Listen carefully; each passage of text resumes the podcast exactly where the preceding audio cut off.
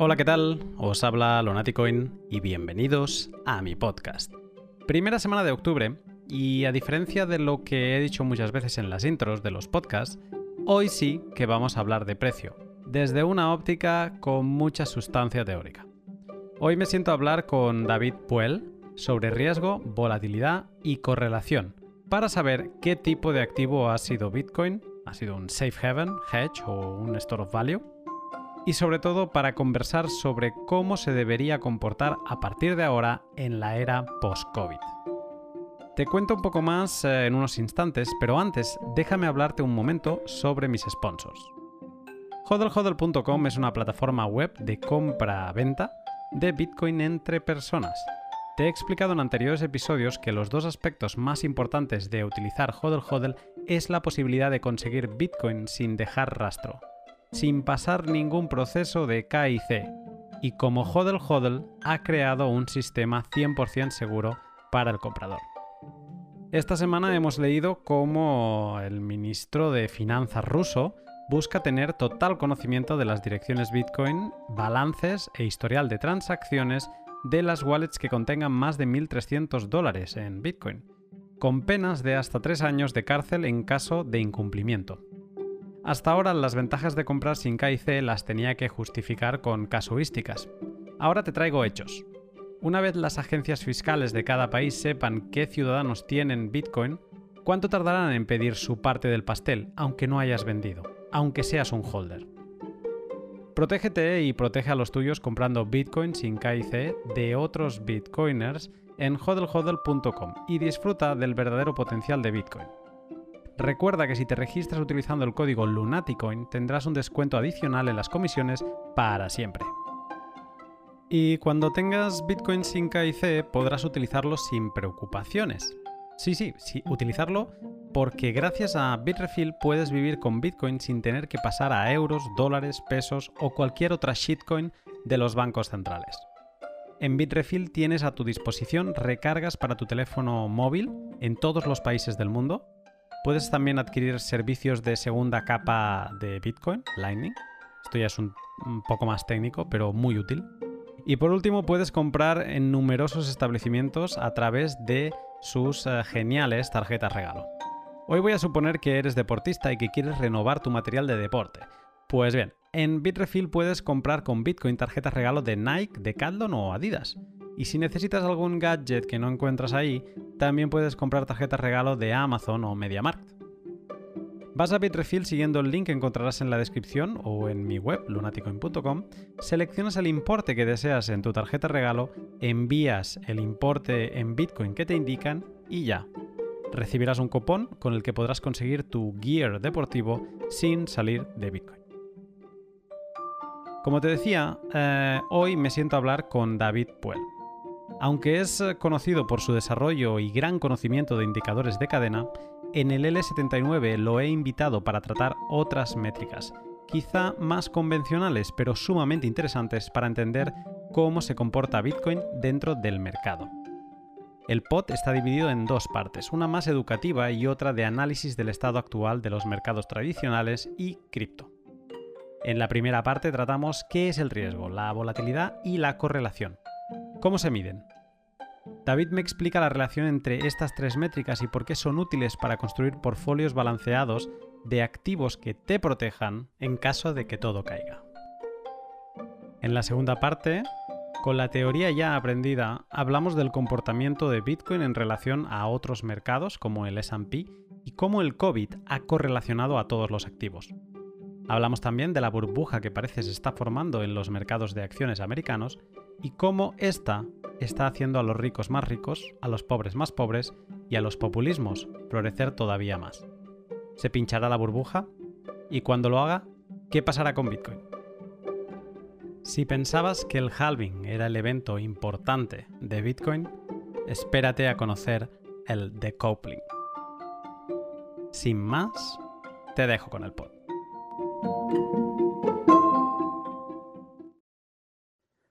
Buenas tardes, eh, David. Hola, ¿cómo estás, Luna? Yo muy bien, ¿tú qué tal? Bien, bien. Aquí eh, sábado por la tarde que andamos grabando. Eh, bastante gusto, no me quejo. Muy bien, muy bien. Aquí sábado por la noche, unas cuantas horas de, desfase. No es el pod con más desfase que he grabado, pero bueno, algunas, algunas suma. Em, David Puel, tienes un perfil eh, que quizá a algunos de los que nos esté escuchando eh, les suena eh, el nombre y, bueno, voy a, voy a aclararlo yo, muy relacionado con el tema de on-chains analytics. ¿Cuál es tu background y cómo es tu historia con Bitcoin? ¿Cómo llegas a él? Em, pues mi, background es, un poco atípico, pero bueno, igual no tan atípico para Bitcoin porque ves de todo en, esta industria. Eh, originalmente mi background es de humanidades, em, yo estudié literatura eh, y me empiezo a dedicar a, a finanzas incrementalmente em, sobre todo ya full time, pero con una historia incremental un poco antes, a partir de principios de 2017, eh, que fue justo el momento en donde ya traje como ese interés por finanzas em, y en donde me adentro a Bitcoin ya eh, tiempo completo, se podría decir. Entonces, en ese, en ese como que camino, este, yo ya había oído obviamente de Bitcoin de, de varios años atrás, había tenido un poco de, de como, como de interés moderado, de, de, ver qué pasaba con Bitcoin aquí y allá. Pero ya de dedicarme a eso este fue, fue más como 2017, principios, como al, al inicio de, de, la, de la burbuja que se hizo ese año.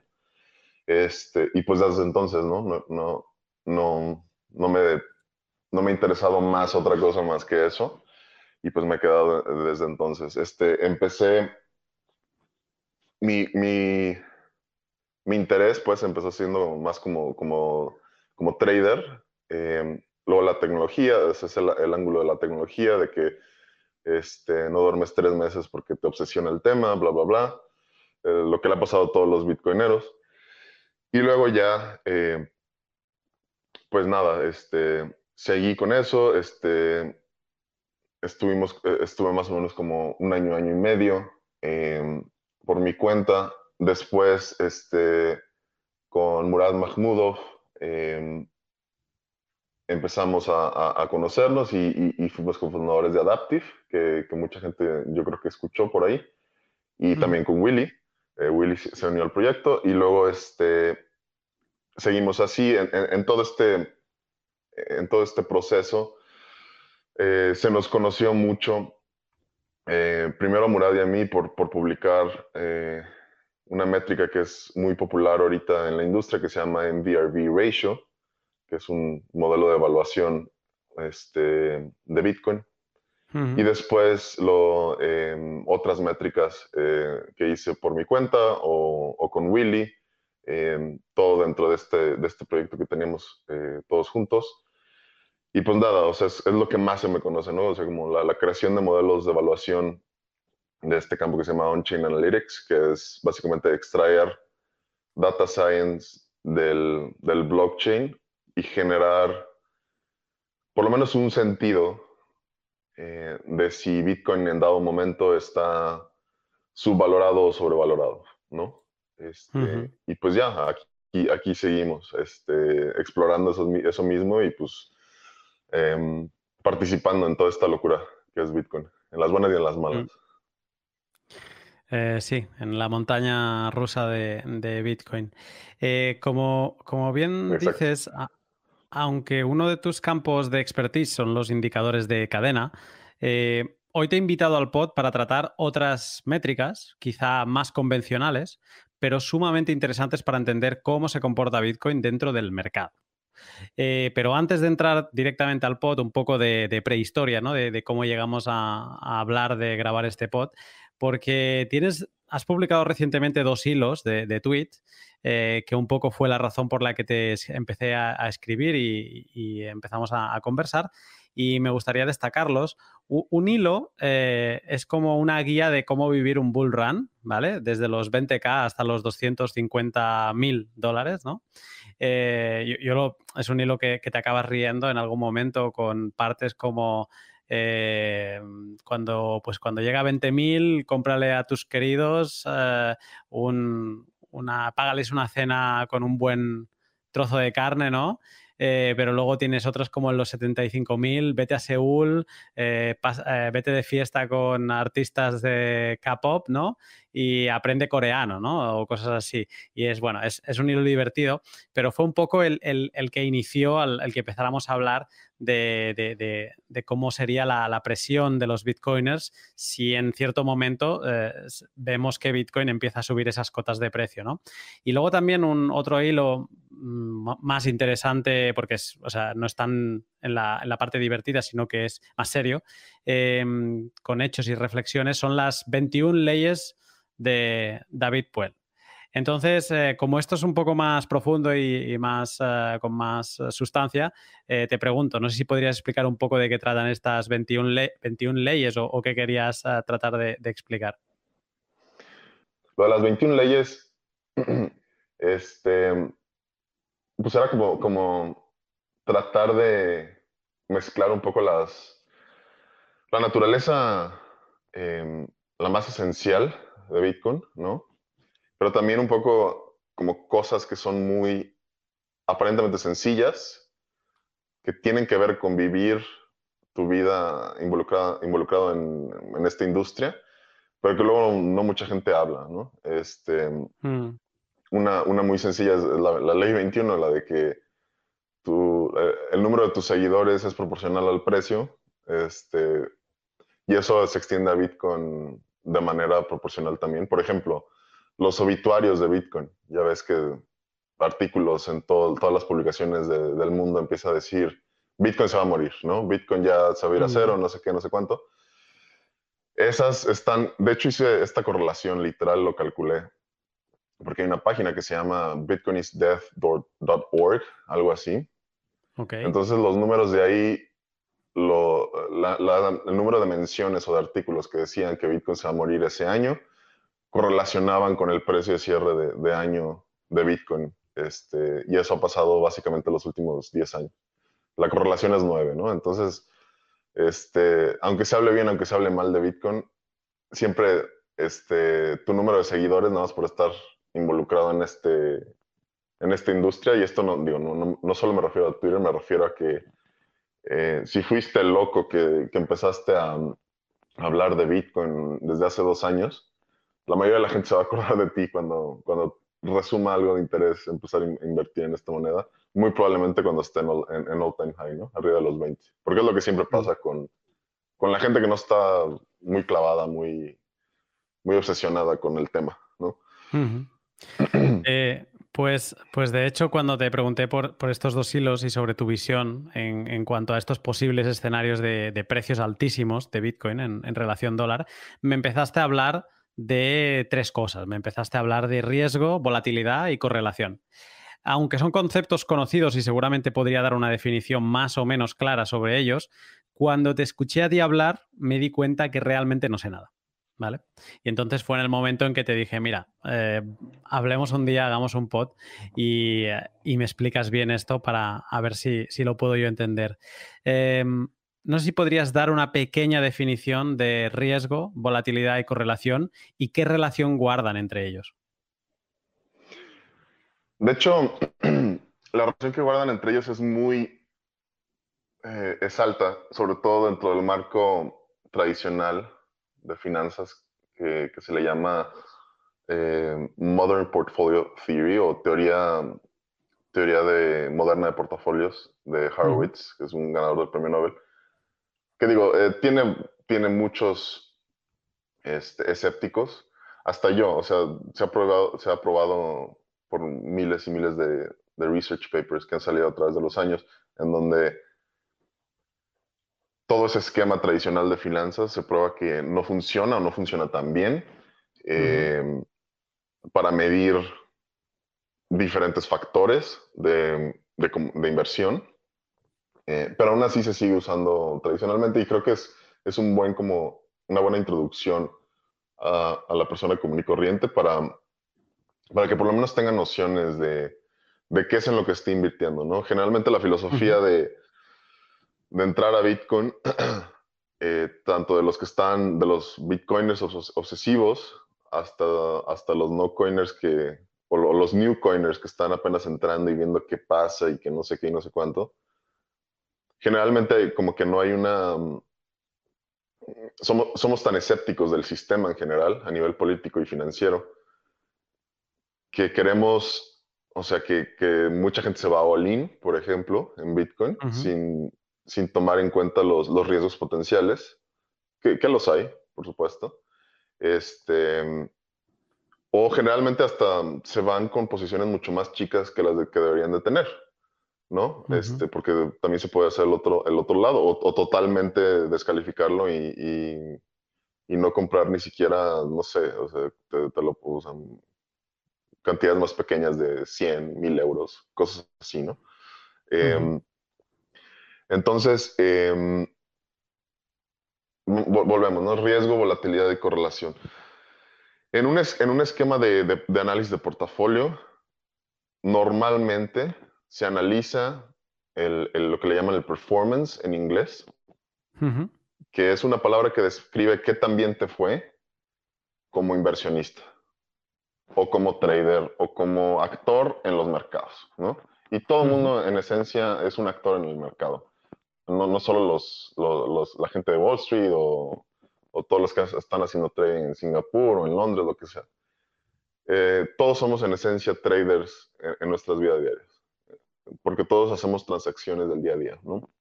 Todos tenemos nuestros propios ahorros y ahorramos en diferentes maneras, ¿no? Eh, muchos deciden guardar, o sea, una, una, un ejemplo muy simple es si tú decides tener tus ahorros en dólares o en euros, es muy diferente que gastar esos mismos ahorros en una casa, ¿no? Básicamente estás redistribuyendo o diversificando tu portafolio de un activo a otro, ¿no? Entonces, si haces la suma del valor actual de todos tus activos, y esto puede ser arte, Bitcoin, tu casa, eh, tu carro, eh, tus ahorros en dólar, euros, eh, libras esterlinas, em, todo eso, la, la, suma total de todo te da como tu, tu riqueza, tu riqueza neta, ¿no? Lo que le llaman el net worth. Y es básicamente eso, es, en esencia eso es tu portafolio, ¿no? Analiza Modern Portfolio Theory y básicamente una gran sección del estudio financiero. Dentro de ese esquema entran eh, estos, estos tres, ¿no? Básicamente, la relación de riesgo es muy importante en términos de, de riesgo y recompensa, ¿no? Entonces, cuando tú analizas a un, a un portafolio, a un activo, o una estrategia de inversión, siempre la mides no, no nada más por retornos. Es decir, Bitcoin se fue, no sé, 10x, 20x en, dado tiempo, lo cual lo ha hecho. Pero más allá de eso, es comparar ese retorno, esa apreciación que tuviste con tu activo, en este caso pongamos el ejemplo de Bitcoin, compararlo con el riesgo que tomaste. ¿no? Entonces, bajo ese esquema hay muchas medidas en, la industria financiera que, que nos dan esa... Eh, que tratan de, comparar la recompensa con el riesgo para ver qué tan buena fue tu, inversión eh, en dado momento. ¿no? Eh, hay cinco métricas que yo creo que son las más usadas dentro de la finanza moderna. Muchos las consideran caducas porque, porque creo que e, explican o, eh, analizan estos tres factores que me acabas de mencionar, ¿no? riesgo, volatilidad y correlación. Este, para fines de claridad voy a, definir muy, bien qué es volatilidad de correlación. Volatilidad es muy simple. Volatilidad es qué tanto tu inversión se, se expande o se separa de la media en una distribución. Este, Mucha gente conoce, la, por ejemplo, la distribución de campana, que es una distribución normal o distribución gaussiana en donde tienes la media, es una como especie de montaña, imaginen, imaginen una montaña, en donde la media es como la, cima de la montaña, que es donde la mayor cantidad de, samples de, la, de, la, de la distribución eh, estuvo en el centro, ¿no? En el centro de la, de la, distribución. Y la, y la, volatilidad es qué tanto tu activo em, se desvía de esa media, ¿no? Entonces tienes volatilidad de cola izquierda y volatilidad de cola derecha. La de izquierda, que le llaman left tail volatility, es la negativa y la de derecha es la, es la positiva. ¿Qué quiere decir negativo y positivo? Eh, es muy, fácil de, de, relacionarlo al precio de Bitcoin. Generalmente volatilidad, Bitcoin, Bitcoin es claramente muy volátil, ¿no? Pero tú, la volatilidad positiva es todos esos momentos donde hay muchísima volatilidad y Bitcoin está yéndose a la luna, ¿no? Como, como lo diría tu nombre. este, volatilidad negativa es que pasa en los bear markets, ¿no? Después de subir como locos, Em, que toda esa misma volatilidad que tuviste para arriba ahora la tienes para abajo, ¿no? Y se pasa cuando tienes esos colapsos de 50%, eh, hasta, bueno, 80% como tuvimos de, de suelo a, de, techo suelo en, este último ciclo, ¿no? Cuando se fue de los 20 mil a los, a los 3 mil dólares, ¿no? Entonces, esa es, volatilidad. La correlación es básicamente cuál es la relación de movimiento entre un activo y otro. O tu estrategia y un activo, o dos activos eh, comparados, o tu portafolio con un activo que generalmente le llaman el benchmark, ¿no? Em, entonces, ¿qué tanto se puede explicar el movimiento de tu estrategia por el, movimiento de otro activo eh, que puede estar dentro de estrategia o puede no estar. Esa es la correlación. Eh, es una búsqueda estadística que trata de buscar esa, esa, relación. Entonces, esos son los dos conceptos más comunes en donde se busca el riesgo. Por varias razones, ¿no? Este, hay cinco métricas que son las más usadas, generalmente en, finanzas para medir este balance, esta, este equilibrio entre recompensa y, riesgo. El primero sería alfa. Alfa es este, qué tanto tus retornos fueron superiores a los del mercado. Entonces es muy sencillo. Imagínate que, Bitcoin hizo en un tiempo determinado, te pongo un ejemplo totalmente hipotético, Bitcoin en un, en un año hizo 100% de retornos, ¿no? Em, y a, la vez el, el SP, el SP 500, que es el índice más, más pesado en, Estados Unidos, que es como benchmark de casi todo, eh, en, sobre todo en Estados Unidos, pero también en el mundo, es un indicador muy importante de, de lo que pasa en, en los mercados eh, americanos. Ponle que el SP hizo 10%, ¿no? Entonces comparas los retornos de Bitcoin con los retornos del SP. Entonces puedes decir, Bitcoin tuvo una performance o un alfa de, 90% por encima del SP. ¿no? Ese es tu alfa. Si tú, tú tienes un, si tú tienes un fondo o si eres trader de Bitcoin y tuviste, Bitcoin tuvo retornos de 100% y tú de 1000%, entonces tienes 900% eh, de retornos por encima de Bitcoin. ¿no? Quiere decir que contra tu benchmark, que fue Bitcoin, eh, fuiste 900% veces más efectivo, ¿no? En tu, en tu estrategia. Eso es lo, esa es la parte buena, ¿no? Esa, es la parte que todos queremos tener, ¿no? Todos queremos alfa. Entre más alfa es mejor. Después tienes otras que ya eh, miden esto. La otra es desviación estándar, que por definición es eso, es volatilidad es como mides la volatilidad. Es como mides qué tanto se, dispersa eh, el precio de Bitcoin, en este caso, de su propia media, ¿no? Y esto te ayuda a ver lo que le llaman riesgo total, porque hay dos tipos de riesgo, riesgo total o idiosincrático y, y riesgo sistémico. El riesgo total es ese, es el riesgo que nada más es inherente a tu propio activo. Tu propio activo comparado con sí mismo. Entonces la desviación estándar te deja ver eso un poco. Ya que tienes eso, que tienes un poco tus retornos, tu, media, tu media de retornos, no me voy a, no explicar bien, bien la fórmula, pero tu media de retornos eh, le, subtraes lo que le llaman el risk-free rate, que es como la comparación del retorno con algo que no tiene nada de riesgo, como por ejemplo unos bonos de la tesorería gringa, que son de muy bajo riesgo, y eso lo divides entre la desviación estándar, la volatilidad, te da una cosa que se llama el Sharp Ratio, que es como una medida que creó William Sharp en, en los 60, me parece, y que luego se ganó el premio Nobel, en donde te da, te, te, te deja saber una comparativa en donde puedes medir los retornos que obtuviste por unidades de riesgo o unidades de volatilidad, en este caso. Es como kilómetros por hora un poco, es más o menos lo mismo, ¿no? E, es el, es el mismo balance. Este, ¿cuánto, ¿Cuánto tienes este, de, de retornos? ¿Cuánto tienes de lo bueno eh, por cada cosa de lo mala que hiciste, ¿no? Por cada riesgo que asumiste.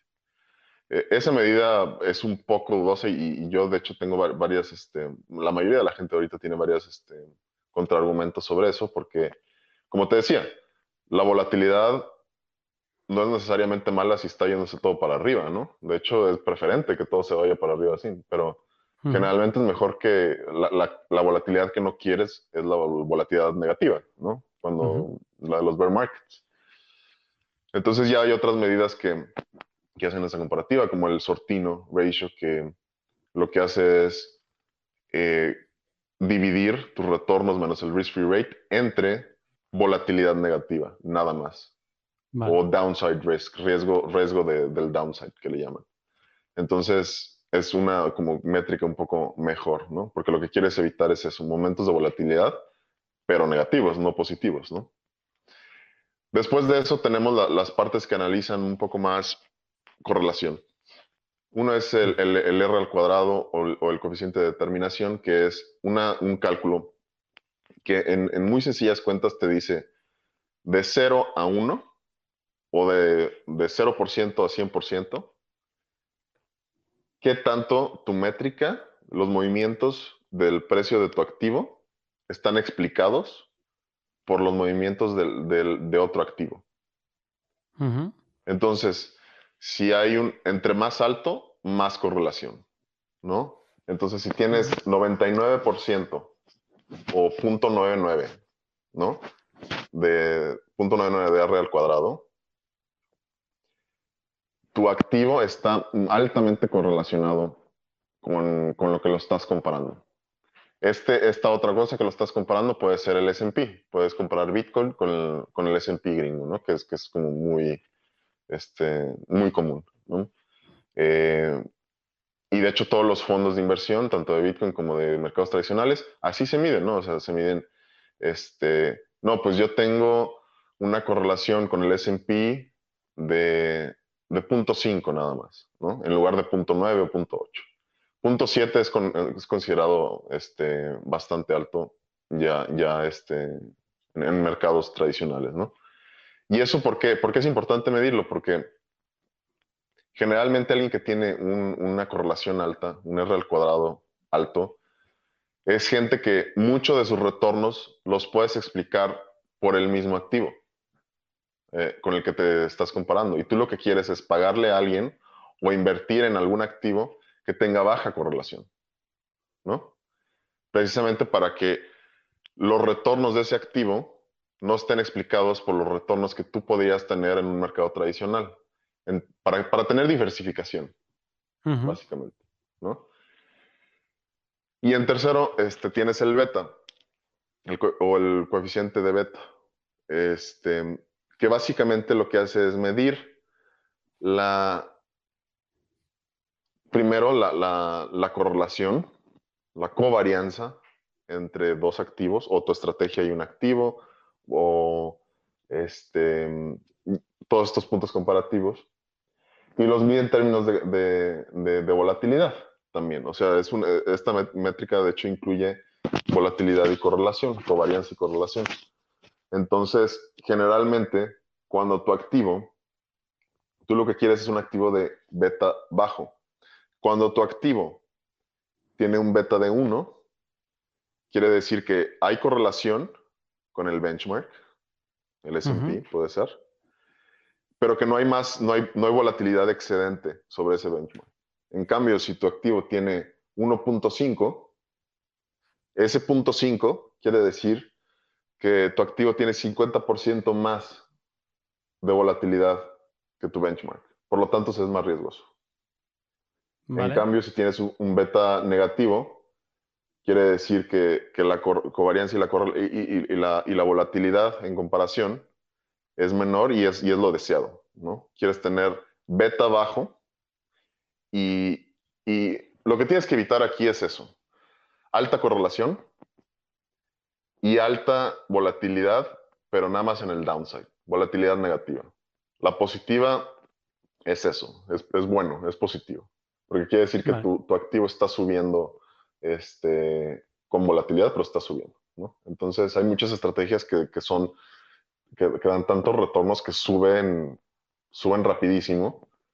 Este, generalmente lo que sube rápido baja rápido, pero no necesariamente, ¿no? Entonces sí tienes que diferenciar entre lo que, la volatilidad que es este, positiva y la volatilidad que es negativa. Y tienes que generalmente analizar la negativa o penalizar por la volatilidad negativa para evitar, para denominar o clasificar eso como riesgo. Entonces, a grandes rasgos, hay, hay calculaciones ya muy, cálculos un poco más complejos de explicar, pero a grandes rasgos esas son las como medidas que tú que tienes que analizar en, en un portafolio. Este, tenías una pregunta, me imagino, es cómo, cómo se relaciona esto con Bitcoin, ¿no? Eh, es un poco, sí, o sea, vamos todo esto, ¿no? Bitcoin tiene la narrativa de ser un, una eh, store, of value, ¿no? Que es como eh, reserva de valor, ¿no? Por definición, en lo general, la gente y, el argumento que vienen los bitcoiners es eso. Tú quieres una reserva de valor para que cuando venga la crisis, porque hay, o sea, el riesgo es sistémico, el riesgo es alto, ¿no? Este, tú estés preparado y que tu tu net worth, es decir, tu portafolio, ¿no? No tenga un, este, un bajón tan alto como el resto del mercado o el resto de la gente, ¿no?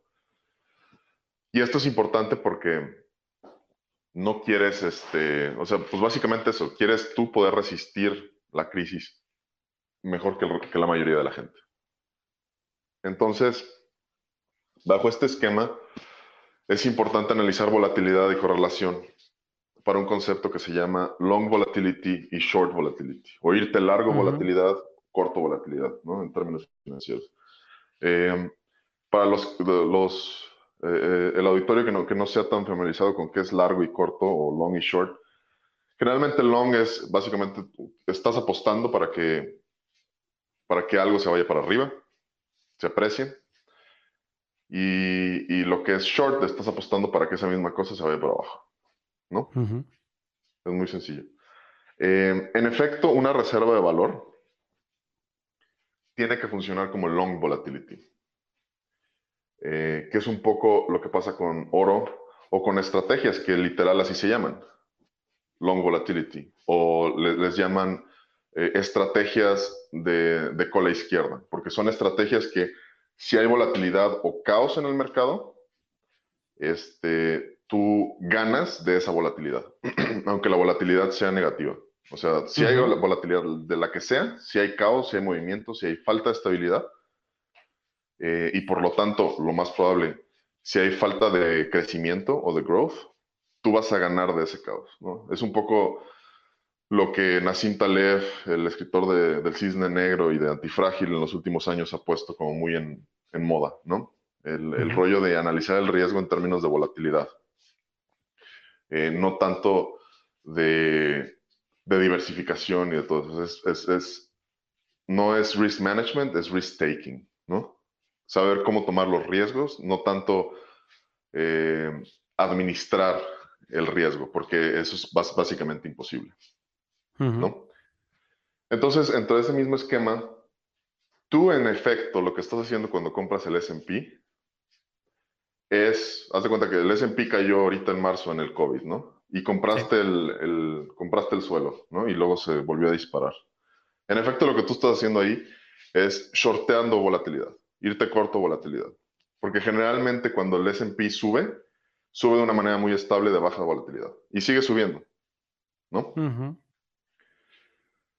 En cambio, te pongo la, otra contraparte, que es el ejemplo más fácil. Hay, un, hay un índice de, este, que se llama el VIX, que es Volatility, el Volatility Index, que es uno de los índices más famosos, o algunos le llaman el índice del miedo, the Fear, God, the fear Gauge, eh, que literal mide la, volatilidad implícita de Bitcoin según el, precio de opciones eh, tradeando eh, alrededor del S&P en dado momento, ¿no?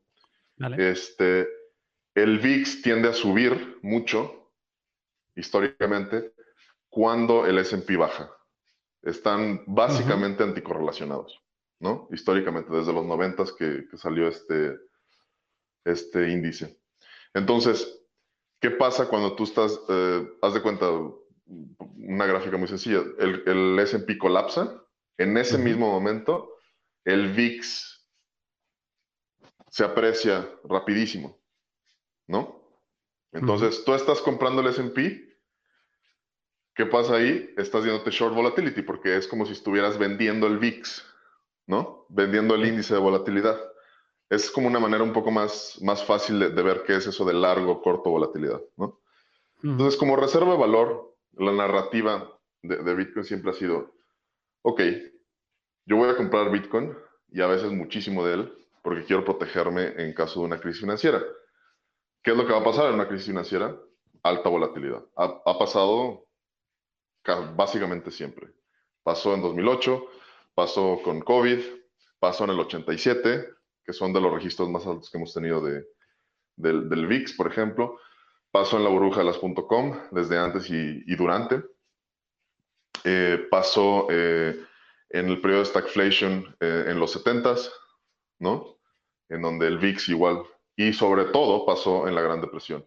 Este, en la Gran Depresión, o sea, obviamente tuvimos los registros más altos de volatilidad en la historia eh, financiera moderna, ¿no? que básicamente empezó en, finales del siglo XIX. Entonces, con todas esas métricas, eh, tú puedes pronosticar que las crisis siempre van a ser de alta volatilidad, van a haber otros factores añadidos a eso que, van a entrar en una combinatoria, pero por lo general hay mucha volatilidad.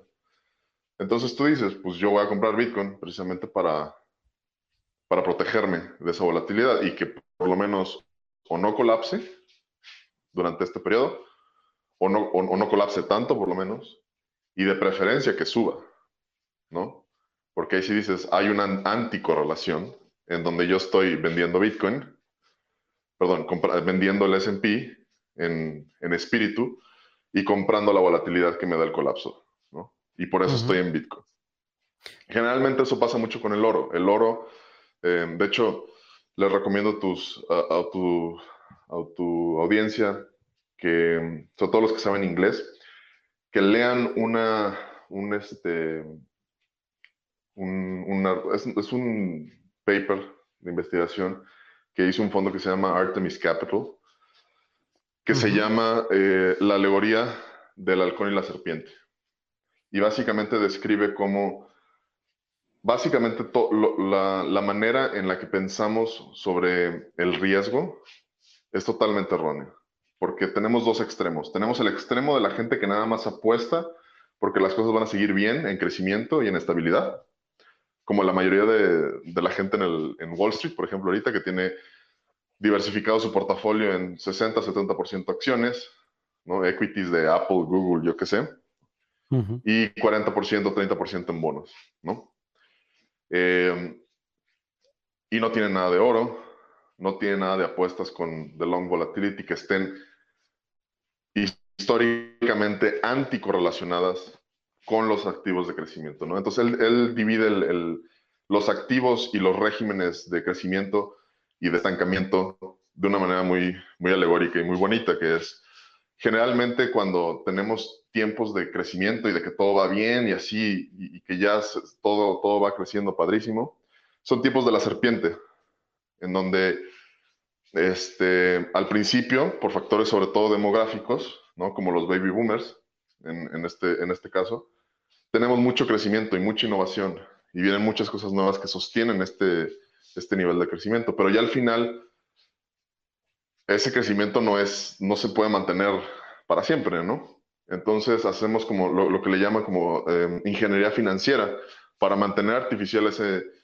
artificialmente ese crecimiento, creando burbujas, que puede ser nuestro siguiente tema. ¿Cuál es la burbuja de ahorita? Que digo, es una burbuja de todo, pero específicamente, ¿cuál es el factor que puede hacerla explotar de manera más fácil? Este, y que luego de, este, siempre nos vamos así por, lo, por la, sobreabundancia.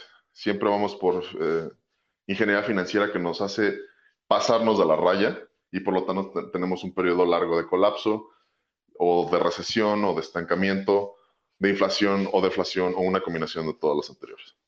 ¿no? Entonces, dentro de ese esquema, eh, lo, que, lo que queremos aquí es que Bitcoin aguante y aguante una, una crisis financiera global fuerte. Y la manera más fácil de detectar si lo está haciendo o no, ya sea ahorita o cuando esté pasando, es midiendo correlación y volatilidad, sobre todo volatilidad negativa. Tu apuesta como, como Bitcoiner que dice, o sea, es un poco la misma, la misma apuesta del oro, ¿no? Regresando. El error que comete la gente es apostarle nada más a un lado y no al otro. Te vas mucho acciones y crecimiento este, y dejas por detrás a los activos del halcón, ¿no? en esta alegoría. Pero lo que tú quieres es tener una diversificación, idealmente, que sea literal, long volatility y short volatility. Que sea activos de la serpiente y activos del halcón. Activos de crecimiento y activos de recesión, resistentes a la recesión. Te pongo ejemplos de qué es una y otra. Históricamente, en los últimos 90 años, eh, según Artemis Capital, cosas que son, eh, que, sirve, que funcionan bien en momentos de crecimiento o de serpiente, son acciones, obviamente, y también bonos, porque los bonos ni siquiera diversifican con las acciones. Eso es un, caso muy atípico de los últimos 40 años, porque eh, el, gobierno gringo baja las tasas de interés y por eso hace que artificialmente se inflen los precios de bonos. Por eso hay una correlación, este, una apreciación en los precios de los bonos, pero históricamente están muy, muy correlacionados este, y no sirven como, como diversificación bonos a equities. Eh, de hecho, están altamente correlacionados. Seguimos de eso ejemplos de activos del halcón o de la recesión o que son resistentes al caos y al estancamiento y al malestar. Oro, que es, el, lo que pues, todos los goldbugs del mundo dicen y muchos de los bitcoiners, ¿no? Que también les gusta el oro. Claro, sirve como eso. Y sí tiene un nivel alto de anticorrelación con equities este, o con el S&P, por ejemplo. También tenemos... Eh, eh, Dime. Te, iba a detener aquí un segundo. Eh, para quien nos escuche, también intento no, interrumpirte porque tenemos un poco de delay y entonces no, quiero cortarte y que me escuches tarde, digamos. Eh, pero con esto que decías de que la gente lo hace mal, que solo apuesta o a serpiente o a halcón, ¿no? O sea, o a que todo vaya bien o, a que todo vaya mal, pero como que no tienen equilibrio. Eh, ¿qué, sería lo razonable? ¿Ir 50-50 o, te tienes que también eh, escuchar al sentimiento del mercado? Si, o sea, debe haber alguna otra métrica que te mida el sentimiento del mercado y entonces puedas eh, apoyarte más en un lado o en otro. Eh, bueno, de hecho, aquí es el rollo, de, es una de las críticas principales, y esto obviamente no es consejo financiero, para que todo el mundo lo tenga en mente. aquí la, parte importante es que en dado momento es muy difícil de hecho, ni los expertos lo pueden hacer. Es muy difícil saber cuándo este, tu, este, cuándo va a haber un régimen secular de crecimiento o uno de depresión. Es extremadamente difícil, porque aunque creas que, aunque tu, tu análisis del mercado sea el correcto y digas, no, pues estamos en una burbuja y todo va a colapsar, te puedes equivocar por 10 años. Y en esos 10 años, ¿qué pasa? ¿No? Este, le apuestas a algo que, que, durante esos 10 años colapsó y ya empezó a crecer cuando, cuando pasó la crisis. Pues te perdiste, primero te perdiste muchas ganancias de crecimiento. Y en segunda, este, probablemente tu, tu, apuesta se depreció y ya cuando llegó la crisis empezó a subir, pero apenas y, y, volviste al nivel de hace 10 años. Una cosa así, ¿no? O sea, es muy difícil hacer ese como timing eh, direccional del mercado. Entonces, es la idea de la, diversificación, ¿no? O sea, Harwitz decía, solo hay dos, solo hay dos cosas gratis en el mercado, diversificación y reversión en la media. Y yo creo que eso eh, todavía, todavía aplica, ¿no? Este, entonces, eh, de hecho es la razón de la diversificación, ¿no? Que, que, pero si estás bien diversificado, si no, estás expuesto al riesgo a manera, al, más del 100%, ¿eh? A veces, si estás con palanca o si tienes una... Eh, e, e, esto lo pone mucho en el, en el, artículo de Artemis, ¿no? Este, si, por ejemplo, o sea, toda tu, toda tu riqueza, tienes un trabajo y tu trabajo es marketing, ¿no? Marketing tiene mucho que ver con el ciclo de mercado y con que sea de crecimiento, ¿no? Aparte de eso, tienes todo tu, todo tu network es acciones. Y aparte tienes bonos que están altamente, que hacen, que les va bien en, en, periodos de alto crecimiento. Aparte de eso, tienes este, una casa y una hipoteca sobre la casa, en donde pones un down payment de 20%. Entonces te estás yendo 5x eh, apalancado en tu casa, ¿no? Entonces, ni siquiera tienes una exposición de 100%, a veces hasta puedes tener exposiciones de 200% al ciclo del mercado. Y cuando todo se va, todo colapsa, este, pues todo colapsa, o sea, todo tu net worth colapsa en diferentes proporciones, pero todo colapsa, ¿no? Entonces lo que tú quieres es algo que o no colapse o, o, que suba, ¿no? Generalmente cuando, cuando pasa, esa es la apuesta de Bitcoin y lo que ha sido siempre la apuesta de oro, eh, históricamente, ya por, por siglos. Entonces aquí lo que tú quieres es eso, ¿no? Este, si tu exposición a Bitcoin, que tiene muchos factores que ver, por ejemplo, si eres joven, tienes que tomar muchos riesgos, es lo que, lo que es tu deber, porque esos riesgos te van a dar más ganancias incrementales para cuando seas viejo ya puedas darte el lujo de no tomar tantos riesgos, ¿no? Entonces, dependiendo de tu edad, de tu situación familiar, de muchos factores, por eso digo, esto no es consejo financiero porque es, son muchas cosas que entran a la ecuación. Tienes que ver que tu alocación en Bitcoin sea proporcional al riesgo que puedes soportar, ¿no? En comparación a los retornos, ¿no? Entonces, así es como debes de ver un poco el panorama. Una hardware wallet es un dispositivo físico minimalista con lo justo y necesario para almacenar con seguridad las claves de tus Bitcoin. Una buena hardware wallet, al ser un dispositivo independiente de tu ordenador, protege a tus Bitcoin frente a ataques físicos o remotos, para que ni un hacker ni un ladrón puedan extraer las claves de tu dispositivo. La Bitbox 2 es una hardware wallet hecha en Suiza que te permite almacenar tus Bitcoin de forma segura gracias a su arquitectura dual que incorpora un chip de seguridad. Este esquema es de momento el único que ha demostrado resistir tanto a ataques online como físicos, y lo mejor de la Bitbox 2 es que este estándar de seguridad viene empaquetado en un dispositivo fácil de utilizar para todos los públicos, y con todas las características que un usuario avanzado querría también utilizar si empiezas a acumular más de 500 euros de Bitcoin en tu software wallet, debes empezar a subir de nivel tu seguridad con una hardware wallet.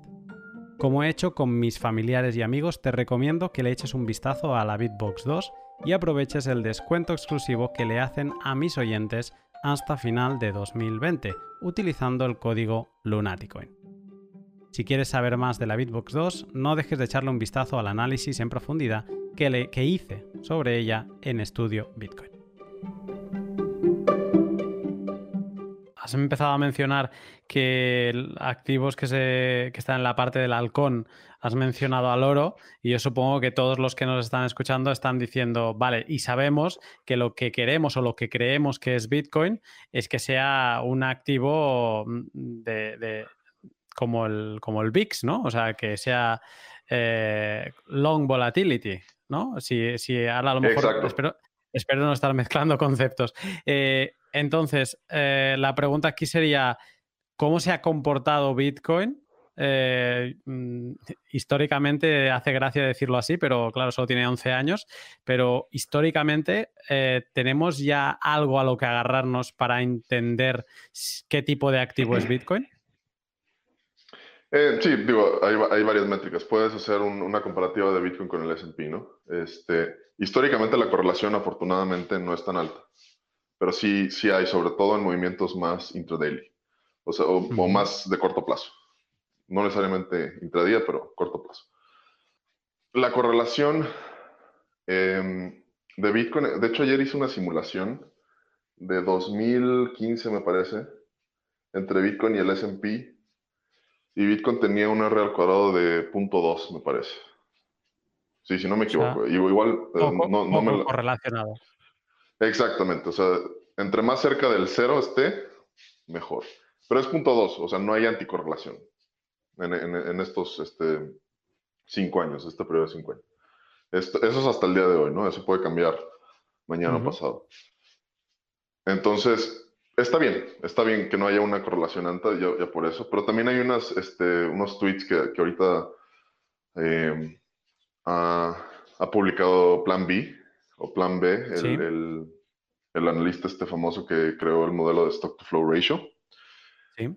En donde sí encuentra una alta correlación y hasta cierta cointegración, me parece, con el S&P y cada que pone esos tweets a mí me, preocupa un poco porque se supone que es lo contrario, ¿no? O sea, tú quieres que no, no haya correlación con el S&P. Pero eso es natural porque durante los últimos 10 años, desde, después de la crisis de 2008, pues tanto Bitcoin como el S&P han subido mucho, ¿no? O sea, eso es, este, entonces es razonable pensar que va a haber un, una covarianza entre las dos. Em, ahora, el, el momento crisis es eso. ¿Qué pasa en las crisis? ¿Qué pasa en momentos de alta volatilidad?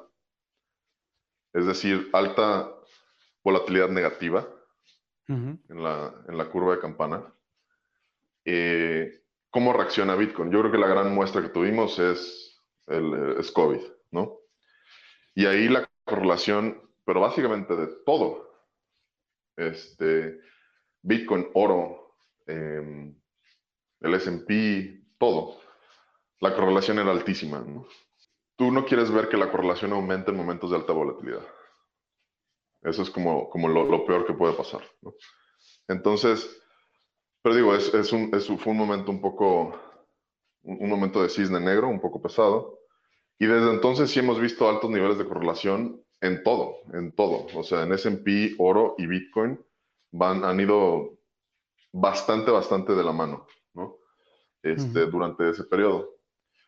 Em, esta correlación no creo que sea sustentable. Yo creo que la mejor explicación de por qué está ocurriendo es por, por la expansión monetaria de la Fed de Estados Unidos en los últimos, en los últimos meses, ¿no? La impresión de dinero que se dice, ¿no? Exactamente, cuando imprimes dinero e insertas tanta liquidez al mercado, eh, y todo el mundo, pues lo primero que hace todo el mundo es tenerle miedo a la inflación. Entonces no van a querer quedarse en cash, ¿no? Van a huir del cash porque van a decir los precios van a aumentar y todo mi poder adquisitivo se va a ir, eh, va a ser un desastre. Entonces lo que yo quiero es empezar a invertir en activos. Pero, y empiezo a invertir en lo que sea, ¿no? O sea, según yo diversifico y estoy metiendo en todo, y se vuelve, se vuelve, como una profecía autorrealizada en donde pues ya estás metiendo en todo y todo se acaba correlacionando porque a todo mundo le acaba metiendo en todo menos en, quedarse en dólares, ¿no? Está huyendo del dólar, es como que le quema el dinero en las manos. Básicamente, exactamente. Entonces es como la, la, la, alegoría esta de la, de la papa caliente, ¿no? De que tú no quieres tenerla en la mano, siempre la quieres pasar al, al, al, al idiota que te la reciba, ¿no? Este, entonces, un poco eso. Y eso obviamente lo que ha, producido es una, lo que le llaman una recuperación en forma de K, ¿no? Tenemos recuperaciones en forma de V, que es cuando el mercado cae y, sube literal en una forma de V, y eso puede ser en forma de U o en forma de W, no sé qué, pero la forma K es cuando, cuando tienes una recuperación y el S&P, por ejemplo, cae en forma de V, pero el resto de la economía está estancado, ¿no? ¿Eso qué quiere decir? Que los, los, la clase alta que pudo comprar el S&P, pues está bien ahorita, ¿no? Pero la clase media, media baja o baja, está viéndosela, pues digo, no, no pueden pagar renta ahorita. De, hecho, el mejor ejemplo es el índice español, el IBEX. Creo que lo vi el otro día publicado en Twitter. Eh, claro, tú ves el S&P que, como bien dices, es una, es una recuperación en V, ¿no? Eh, pero el, índice eh, español es caída y casi ni recuperación, es horizontal. Exacto. Sí, eso, eso, de hecho, eso pues, se ha visto desde desde, o sea, desde siempre. O sea, la, cuando comparas el S&P con los índices nacionales de, de, otros países, tal vez con excepción de China, que también ha subido mucho, pero, o sea, si lo ves con Japón, si tú hubieras comprado Japón en los 90, el, el Nikkei en los 90, ahorita hasta este día no te has recuperado. No estás en break-even.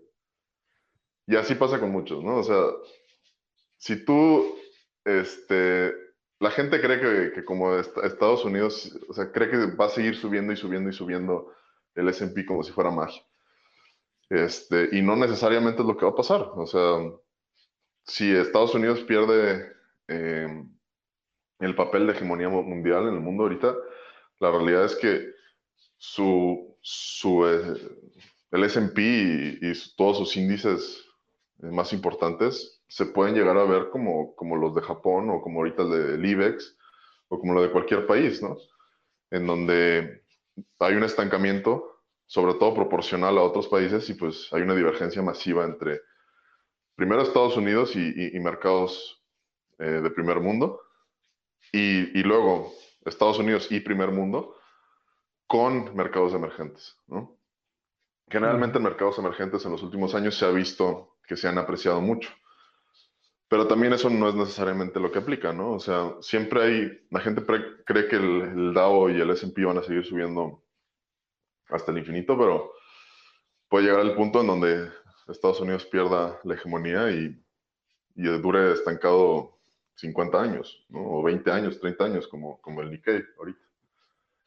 Entonces... Entonces sí, eh, te, te voy a preguntar, porque estabas hablando de la correlación de, lo que estamos viendo post-COVID, que todo se está moviendo, casi que va de la mano, ¿no? Y es lo que eh, otra de las muertes anunciadas en la prensa era que Bitcoin había fallado al test de COVID, porque cayó también eh, cuando se esperaba que, no fuese así.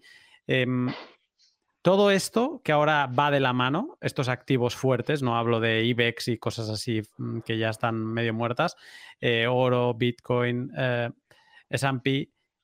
¿Tú cómo ves en qué momento esto se puede romper y en qué momento, bueno, y si rompe, ¿qué, crees que pasará con Bitcoin? Ahí, es donde viene la, gran discusión y de hecho estaba hablando mucho con Willy en, uno de los, este, en una conversación privada que estamos teniendo Willy, eh, también Mr. Anderson, eh, que es un trader muy popular en Twitter, me estaba recordando de eso, que era para mí la narrativa más importante no es The Happening. Para mí es, eh, y esto es cita de Mr. Anderson, de un tweet que puso hace, hace unas semanas o meses. No es The Happening, es The Decoupling. Decoupling significando la descorrelación. Este, precisamente por lo mismo. Porque asumiendo que el S&P está en la, la burbuja más más poderosa que ha tenido en probablemente su historia o la historia del mundo. Eh, si ese es el caso, pues tú lo que quieres es que Bitcoin no esté correlacionado a eso, que, no, que su movimiento no se explique por el movimiento de la burbuja más grande de la historia, ¿no? Tú quieres que el movimiento de Bitcoin tenga su propio camino, ¿no? Entonces, para mí, ahorita, y esa correlación puede cambiar, y en los próximos días, meses, o en el próximo año, o yo qué sé, ¿no? Eso, eso ya es, este, está sujeto a muchos factores que, que yo no puedo predecir, pero como, como buena medida de evaluación de riesgo, lo que tú quieres ver es eso. Signo de, de que Bitcoin es sano, o sea, está con, los movimientos de su precio son sanos, tienen que ver con, con que no está correlacionado con nada, de preferencia ni siquiera con oro. Si está correlacionado con algo, de preferencia que sea con oro, pero de preferencia que no sea con nada, que había sido como que el, el mayor, una de las mayores propuestas de valor de Bitcoin, no como tecnología y eso, sino como activo en tu portafolio. Era eso, que no tenía correlación con nada. Y hasta ahorita, yéndote muy para atrás, ese es el caso, ¿no? No hay una correlación muy clara de Bitcoin con nada. Este, te digo, son punto dos los, los R al cuadrado, etcétera, etcétera, etcétera. ¿no? Desde COVID, obviamente aumentó, y eso puede ser por la crisis, pero digo, eso también te dice, pues, ya en el momento de crisis sí aumentó la correlación, ¿no? O sea, lo que tú hubieras esperado es que por lo menos se mantuviera. Pero también es temporal, digo, no va ni siquiera un año de esto. Este, entonces, la, la, discusión que tenía con, con Willy Mistrándonos es eso. Uno de los signos eh, positivos para Bitcoin es eso, que no tenga correlación, sobre todo con el S&P. Igual con oro está bien, pero sobre todo con el S&P que, no la, que no la tenga. Eso es muy importante. Eh, porque eso quiere decir que la gente que está invirtiendo en Bitcoin lo está usando precisamente eh, por razones diferentes, digamos, como, como inversión activa que el S&P. Y eso es importante porque quiere decir que tienes diferente tipo de compradores en, una, en un activo que en el otro, ¿no?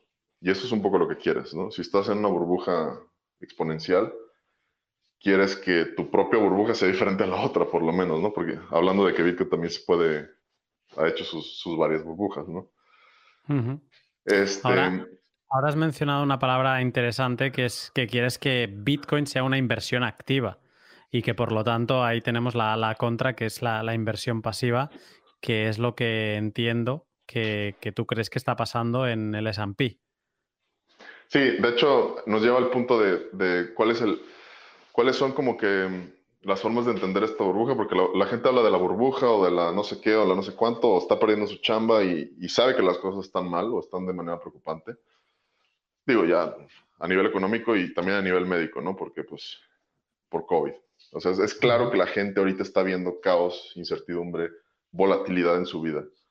Este, eso es, eso es obvio, nadie lo puede negar, ¿no? Entonces, por eso ahorita cuando la gente le dices, no, el S&P ya está en, en, en, New All Time High, y la gente dice, ¿de qué me estás hablando? Si yo estoy aquí, apenas puedo pagar la renta y perdí la chamba y todo eso, ¿no?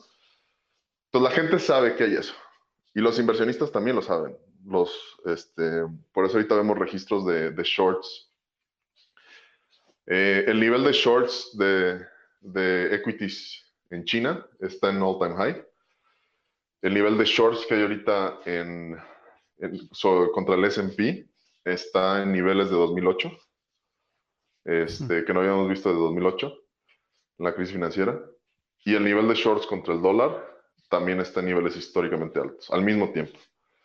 Eso puede producir un short squeeze, que es, van a seguir subiendo los precios. Y como los shorts tienen que seguir cubriendo su short, pues tiene que seguir comprando el activo y ese sigue subiendo y subiendo el precio, ¿no? Dispara. Entonces, si así, exacto, e, este, el, e, todo el mundo está en pánico, desde la clase baja hasta la clase altísima de Wall Street haciendo sus trades ahorita, ¿no? Warren Buffett, históricamente, en lugar de, Warren Buffett es el mejor trader de short volatility de la historia, eh, él acaba de vender sus, sus stocks más débiles como como aerolíneas, ¿no? Y acaba de comprar este, acciones en, en, empresas de oro, de, minaje de oro, eh, etcétera, etcétera, ¿no? O sea, todos están haciendo esas estrategias defensivas. Rey Dalio también compró grandes cantidades de oro y, y relacionadas con minería de oro. Está diversificando a China, o sea, todos están a la defensiva, todo el mundo está a la defensiva, muy, muy, muy cañón, ¿no? Entonces, ese mismo sentimiento a, veces lo que hace es castigar a la mayor cantidad de gente posible, ¿no? Este, todo el mundo se va short. Es como un anti, anti-avaricia en el sentido de que todo el mundo quiere hacerse rico apostando en contra de que todo va, apostando porque todo va a colapsar. Pero generalmente no es tan fácil, ¿no? Generalmente es mucho mejor nada más tener oro, que es más estable y que no tienes que andar pagando margen y que esto y que el otro, a, irte shorts o a, irte o empezarte a comprar puts en, en, contra del S&P, ¿no? Porque eso pues, es un desastre. Te pongo el ejemplo. En tiempos de hiperinflación, por eso no, no, no, no debes de shortear una burbuja y no debes de shortear un mercado en tiempos de inflación o hiperinflación. ¿Qué pasó en Venezuela? ¿Qué pasó en Zimbabue? ¿No? Este, si tú shorteabas en dólares la bolsa zimbabuense o la venezolana, te quedabas, o sea, te ibas en bancarrota, te liquidaban, te liquidaban por el short, porque se aprecian tanto los precios de manera tan rápida que no puedes, no puedes cubrir el short, o sea, o sea es lo más estúpido que puedes hacer. Te trocea la inflación. Shortear la inflación, exacto. Lo mejor es irte a otro activo este, y quedarte protegido en él y ya, y vete a oro, no tienes que andar shorteando el S&P, ¿no? o sea, shortear la, la de las .com, la película del Big Short, ¿no? ¿Qué pasó? ¿Se acuerdan de, de, la historia de Michael Burry, ¿no? El, el, el, el, tipo este de Christian Bale, que, que así como raro, que, que, usaba chanclas todo el tiempo y no sé qué. Se pasó toda la peli esperando a, que llegue el momento. Al final le o llega. Sea, por poquito lo liquidan, por poquito se, se, queda sin nada en su fondo, ¿no? Con este, medio billón de dólares que, que, tenía apostado en eso, con un chorro de palanca. Entonces, a menos que seas un genio y que sepas entrar al timing perfecto, puedes sufrir y, y te pueden liquidar y puedes perder todo a pesar de que estés en lo correcto, ¿no? Este, y de hecho, ahorita el Michael Burry, eh, si ves su portafolio, no, él no tiene que revelar sus shorts porque eh, por regulación no tiene que hacerlo, pero sí tiene que hacer un disclosure de su long exposure. Y lo que está haciendo ahorita es, eh, eh, está comprando calls, estos son el mercado de opciones, de Google, Facebook, o sea, de stocks de crecimiento. Pero lo que está haciendo ahí es mitigar su downside risk, porque no, lo está, haciendo su exposición, no comprando el stock directamente, lo está comprando con el, con el call. ¿no? Entonces su, su downside risk se, se, mitiga en caso de que todo colapse. Como que aprendió su lección de decir, no me voy a ir short de una burbuja, simplemente voy a mitigar mi, mi downside risk y tal vez, no sé, igual por ahí tiene, no sé si tenga oro o no, pero voy a comprar cosas que nada más me ayuden a, a soportar porque no sé cuándo esta burbuja vaya a explotar, ¿no? Como que aprendió esa lección. Porque si ves el sufrimiento. La película este, te transmite muy, muy bien ese, el sufrimiento que él en particular tuvo eh, de cómo falló en hacer el timing al mercado. Él entró al trade, fue el primero que entró en el trade, ¿no? Tú tienes que, no tienes que ser el primero al trade, tienes que ser el que hace el trade en el momento indicado, ¿no? Que es literal en el top. Entonces, sí puedes hacer el big short, pero tienes que saber hacerlo en el momento indicado, si no puedes destruir todo tu, tu portafolio, ¿no? Este, entonces, bueno, regresando, ¿cuál es la burbuja, no? ¿Cuál es, la burbuja de la que todo el mundo habla, en mi opinión? Y por esto pueden escuchar mucho el trabajo de, eh, de analistas como Mike Green. Yo creo que es el, el, que tiene la mejor, este, el mejor bagaje en todo eso. Este, ¿Cuál es la burbuja? Es, es, como una especie de combinación de dos cosas. Una de factor económico, macroeconómico, que es la expansión monetaria, que ya habíamos mencionado antes, que es básicamente la Fed o bancos centrales alrededor del mundo bajando tasas de interés y insertando nuevo dinero literal impreso de la nada en el mercado para insertar liquidez y que la gente pueda comprar activos. Y de manera un poco obsesiva y un poco, eh, sí, o sea, un poco estúpida, tratar de mantener los precios de los activos y de los índices de manera alta, ¿no? Como el S&P se, ha visto como un indicador de, de, estabilidad económica tan, tan importante, lo que más tiene miedo ahorita Powell o Trump es de que, de que colapse, ¿no? Porque eso sí crea un pánico general que, que, hace que todo, ahora sí ya entremos en una absoluta, absoluta recesión across the board, no solo, no solo de, la, de la clase baja. Y, bueno, eso traería aún más caos del que tenemos ahorita. Em, entonces ya no se les quedan muchas opciones a ellos. Ya imprimieron dinero, ya bajaron tasas de interés, nomás les queda que se vayan negativas como en Japón, Europa. Este, ya no, hay, ya no hay mucho para dónde hacerse, ¿no? Pero ese mismo, esa misma inserción de liquidez en, el mercado crea que, crea que los, los precios de los activos across the board, incluyendo Bitcoin, suban y suban y suban. Em, que es un, síntoma de, inflación, tal cual, ¿no? Em, pero por ahí también tienes em, la parte financiera. Como ya los, como dice Ray Dalio, los bancos centrales se volvieron los market makers, ¿no? Generalmente en, tu exchange, cuando, cuando compras Bitcoin, este, pues tienes market takers y market makers haciendo ahí, ¿no? Entonces, los market makers son los que dan la liquidez al exchange, ¿no? Para que tú puedas comprar tu Bitcoin. Son los que, los que te lo ofrecen. Este, aquí lo complicado es cuando los bancos centrales se vuelven los market makers. Que te ofrecen la liquidez. Ajá, que literal su, función número uno es dar liquidez al mercado eh, con el trade-off de inflación. Este, los precios se distorsionan. Los precios de activos se distorsionan. Y ahorita la manera particular es que todo ese capital que está entrando de la Fed a mercados capitales este, está generando una burbuja que, ya viene desde el tiempo de las .com, em, que es la burbuja de los índices o de los ETFs, em, o la burbuja de la inversión pasiva en lugar de inversión activa. Ahorita mucha gente critica, o mucha gente critica históricamente, cómo los active managers, los inversionistas activos, que son la gente de los fondos, que literal va, ve una empresa, ve el, balance sheet, este, ve el potencial de crecimiento, ve si tiene patentes o no. se ve todo el análisis fundamental de una empresa y dice, sí quiero invertir en esto, ¿no?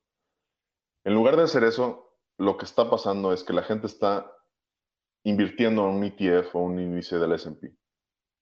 Solo para, para, claridad, cuando inviertes en un ETF de un índice, eh, es como que si pones 100 euros, estás repartiendo proporcionalmente esos 100 euros eh, en las empresas que están en ese índice con el peso de capitalización que tienen esas empresas, ¿no? O sea, básicamente es una inversión sin pensar, ¿no? Es eh, eh, apoyo a lo que ya hay, básicamente. Exactamente. Sin, Entonces, mirar nada. El SP, tú eres un inversionista, no de un fondo. Entonces, una inversión activa sería, voy a, voy a, investigar, voy a investigar Google. ¿Qué tiene de Google de propuesta de valor? Voy a investigar Amazon, Apple, esto y lo otro. Ok, me gusta lo que estoy viendo. Tiene un buen P ratio, o sea, todos los valores fundamentales, ¿no? los márgenes están buenos, esto, esto y lo otro. El, el CEO eh, se, comporta de manera racional, ¿no? Todas las cosas que puedas saber de análisis fundamental de una empresa. Eso sería inversión activa. Y generalmente eso es el glóbulo blanco del, sistema financiero, que tienes active managers con mucha liquidez que cuando ven una empresa sobrevalorada, o no la compran o la empiezan a vender. Entonces, ahí, es donde ya regresas a la media, la media siendo el valor fundamental o valor intrínseco de, ese activo. Este, y generalmente también ese Active Manager se vuelve, su función en el mercado no es tanto dar valor a las cosas, porque el valor es, o sea, el valor es subjetivo, ¿no? Los precios son subjetivos. Lo que hacen es dar liquidez para crear los fondos del mercado. Entonces, tú como Active Manager ya hiciste tus estudios sobre empresa X o Apple o lo que sea, tienes tu cash, tienes tus dólares ahí guardaditos y el mercado se, de pronto colapsa. Y tú ya hiciste tu estudio, ¿no? Tu evaluación fundamental de esa empresa y dices, no, sabes que esta empresa me gusta. Y aunque el mercado esté colapsando ahorita, esta empresa, por lo que yo he investigado, va a resistir este colapso. Entonces, ¿qué voy a hacer? Voy a comprar a todos los que se están apanicando ahorita. Les voy a comprar y voy a dar liquidez al mercado para crear el suelo del mercado. Esa es la labor del Active Manager. Es el cel, eh, discierne como glóbulo blanco qué es lo que está, lo que vale y lo que no, y cómo lo demuestra o cómo, cómo pone la inyección o la vacuna a todo eso, dando su liquidez en los momentos correctos. ¿no? Entonces son, son muy importantes los Active Managers. Y, mucha, y, el, y el, el, el zeitgeist, el leitmotiv de inversión ahorita es eso, decir, ¿sabes qué? Es que no hay ningún active manager que supera al S&P, entonces mejor voy a meter mi dinero al S&P nada más. Y el S&P no es un active manager, el, el S&P lo que hace es, este, como dice Mike, Mike Green, sigue un algoritmo muy sencillo. Si quieres, si quieres, si me das dinero, si me das cash, yo compro. ¿Qué compro? Lo que tengo en mi índice. ¿En qué está basado mi índice? No es en valor fundamental de las empresas es en seleccionar qué es lo que tiene más capitalización. O sea, las empresas de mayor capitalización bursátil o de mercado en Estados Unidos. Facebook, Google, Microsoft, Amazon, Apple, este, entre otras. La mayoría son de tecnología. Por eso estamos viendo estas, este, estos incrementos irreales, ¿no? Em, en específico en, esos, en, ese sector. Eh, ya ExxonMobil, este, GM, todos están quedándose, General Electric, están quedándose atrás y atrás y atrás y están perdiendo esa capitalización. Pero en efecto estos fondos ya no están funcionando como, como ejes de capitalización. Lo que tú estás viendo es que están, están siendo atribuibles a, a la liquidez que tienen. Entonces, estás invirtiendo en vehículos, no que necesariamente tengan mucho valor, pero que sí tienen mucha liquidez. Y por lo tanto, mucho impulso y momento. Entonces, si tú le entras al S&P y te le dices, te voy a dar cash, el S&P lo único que hace, ya sea Fidelity o Vanguard o el, fondo que sea, que tenga esta estrategia, lo que hace es agarrar tu cash y comprarlo en partes iguales a, a las 500 empresas en S&P en, la, ponderación que ellos lo tienen determinado. Y si le dices, ahora quiero mi cash, por favor, lo único que hacen es vender vender eso mismo en proporciones ponderadas este, de la misma manera. Eso es todo. Entonces, no hay, una, no hay descubrimiento de precio real. Hay una distorsión en el precio. Que primero selecciona liquidez y momentum o impulso en lugar de evaluación real. Por lo tanto, sube los precios para arriba. Y en segunda, que tiene otro efecto secundario, que es, hace que los active managers pierdan en contra del SP. Entonces, disminuye los incentivos para que tú seas un inversionista activa, activo en lugar de un inversionista pasivo. Porque dices, me conviene más ser flojo. Me conviene más ser flojo y nada más meter mi dinero al SP y ya. Porque históricamente en los últimos 20, 30 años ha leído mejor que los active managers, que a 90 a 99% de los active managers. Este, esto, me está recordando en la película de The Big Short, que en español es La Gran Apuesta, eh, me está recordando a aquellos dos chicos que están en Miami que se dedican a, vender pisos, ¿no?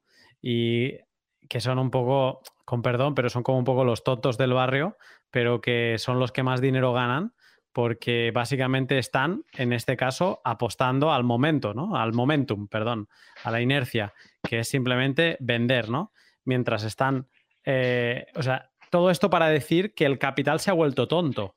Que el capital ya no piensa con esto que me estás diciendo tú, que, que simplemente eh, está yendo a, la inercia, está yendo a donde está el momento, pero que el, el, que sí que mira el valor, eh, ese se está, se está quedando atrás, o sea, y está se está sumando a esta estrategia tonta. Porque al final. Exactamente, porque los incentivos están ahí. los incentivos para que te vuelvas un, este, este, entre comillas, inversionista tonto, están ahí. Dices, prefiero ser flojo y meter todo mi dinero al S&P en lugar de meterlo a fondo X, el que sea. Esto, y Warren Buffett mencionaba mucho esto, pero yo creo que no entendía la implicación de lo que estaba diciendo. Es que esto, esto que me has explicado ahora de, de, que si tú le das a Fidelity o a quien sea el dinero y ellos van a comprar S&P con una ponderación que ellos decidan, en el momento en que ellos, en que todo, si esta burbuja revienta en algún momento, la gente va a llamar a Fidelity y va a decir, no, véndemelo. Y de la misma manera, todo se va a vender en masa y la caída puede ser bestial. Porque es, que, igual, igual que ha sido una subida tonta, va a ser una bajada tonta. Sí, y ahí no, no solo tiene que ver con el tipo de gente que compró o la forma en la que compró, ¿no? O sea, generalmente la gente que tiene años o meses investigando un activo puede generar una convicción en donde dice, ahora sí voy a comprar cuando todo esté colapsando. Pero un inversionista pasivo no. Un inversionista pasivo por lo general es muy reactivo. Y si compró en un precio de que, ay, no sé qué, no sé cuánto, ay, mejor vendo aquí. Ay, no sé qué. O sea, son los primeros que se ponen en pánico en un mercado. Y eso no es solo el problema. Si el porcentaje de liquidez, hay muchos cálculos de esto, de cuánta liquidez del mercado o, cuántos shares en total de todos los, todos los equities de Estados Unidos son está en inversión pasiva o en inversión activa, hay muchos, muchos registros, ¿no? O sea, hay, 40%, 40-43% es uno, hay unos que suben hasta 90%, pero otros que son más conservadores de, me parece, 17-20%. Pero aquí lo importante es, mientras esta tendencia siga subiendo y mientras tú sigas viendo que el SP, que el Nasdaq siempre tenga alfa sobre el SP, y el SP siempre tenga alfa sobre los uh, active managers en, agregado, es, quiere decir que esta distorsión de precios está pasando. Y ahorita estamos a un nivel, eh, cuando comparas los P ratios o todas las métricas de, evaluación fundamental, eh, de Apple, Google o lo que sea, estamos a niveles históricos como de, la, de las que no se habían visto desde la burbuja de las .com. Eh, en la crisis financiera la burbuja vino de otro lado, ¿no? Tenía que ver con apalancamiento en, en, activos que, relacionados con cosas que no se creían que eran riesgosas, pero que eran increíblemente riesgosas, ¿no? En las .com era una, simplemente una sobrevaluación em, y una distorsión del precio, en parte por exuberancia irracional de, inversionistas en, toda esa inversión masiva en, en las IPOs, Initial Public Offerings, pero también en eso, en que ya tenías una tendencia de inversión pasiva eh, en donde insertabas toda la liquidez en las cosas que ya tenían liquidez. Y el problema aquí es que cuando tienes una ponderación en donde la mayoría del capital está en inversión pasiva, ¿qué pasa cuando colapsa todo? Nadie va a querer comprar el cash de los active managers no va a ser suficiente para establecer suelos en el mercado. Es, es el problema del market maker y es un problema de liquidez que pasa de todo eso. Ah, Tú compras y vendes. Eh, sí, dime. No, no, iba a decir que eh, mm, tú decías no van a tener eh, dinero para establecer el suelo. Y yo iba a decir, bueno, quizás sí lo van a establecer, pero donde debería estar el suelo. Y quizá ese suelo está muy, muy abajo. Eso sí, generalmente cuando pasan esas dislocaciones o esos desequilibrios, cuando subes a algo muy por encima de lo que debería de estar, generalmente tiene que bajar muy por debajo de lo que debería de estar. Es lo que pasa en los mercados siempre, cuando hay un desequilibrio este, para arriba. En Bitcoin, por ejemplo, hasta ahorita no ha ocurrido. O sea, los retornos de Bitcoin han sido... ¿cuándo, era la cifra? La publicé hace unos días. como, no sé, 11 millones por ciento desde desde 2010, una cosa así. ha sido increíble y no se ha ido a cero, ¿me entiendes? O sea, no ha disminuido, este, o sea, se mantiene, o sea, por 11 mil millones de retornos, acabas teniendo colapsos de 80%. Eh, mm. Entonces, es, o sea, es, relativamente estable y... Sí, los lows de cada año siguen subiendo. O sea, que creo que ha habido en 2015, creo que sí que se hizo un low inferior al de 2014, pero que las cifras son muy sostenidas. Exactamente. Y, digo, si ya te vas a analizar on-chain, que eso ya lo podemos ver en otro podcast, eh, los, los holders están muy fuertes. O sea, la, destrucción, los holders no están moviendo sus monedas, no las están pasando a circulación, por lo tanto, aumentando la oferta, ¿no? Eh, están, están fuertes, están fuertes. Em, entonces, eso es lo que está pasando ahorita en el SP. Hay una distorsión de precios muy cañona, en parte por expansión monetaria, y eso llévalo al cuadrado o al cubo por la burbuja de inversión pasiva que se está haciendo. De hecho, Michael Burry es uno de los proponentes de esto. O sea, Mike Green, Michael Burry, Chris Cole, hay mucha, mucha gente muy brillante ahorita en, la industria, sobre todo traders de volatilidad, que, que, que, están, que llevan desde 2016.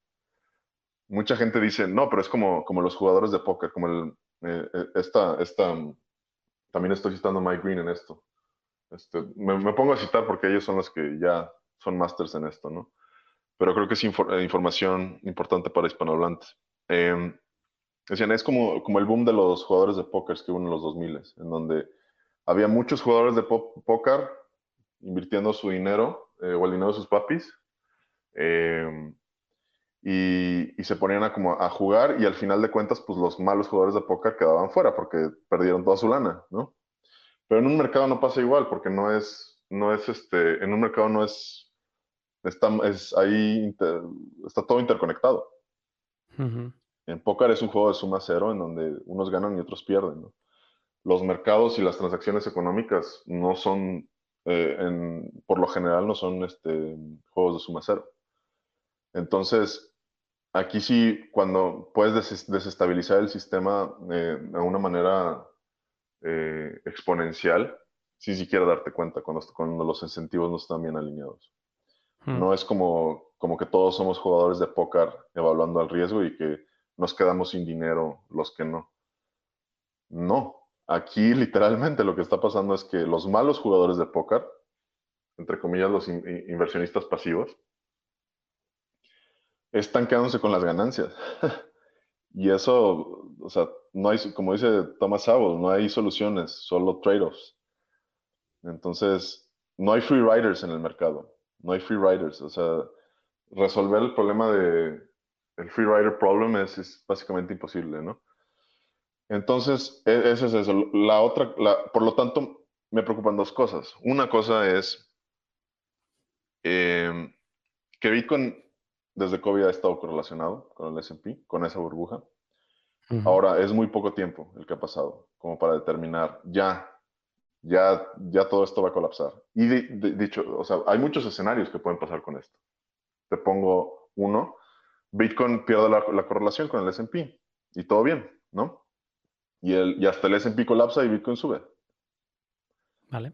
Mm, o Bitcoin y SP siguen correlacionados, pero los dos siguen yéndose a la luna, literal.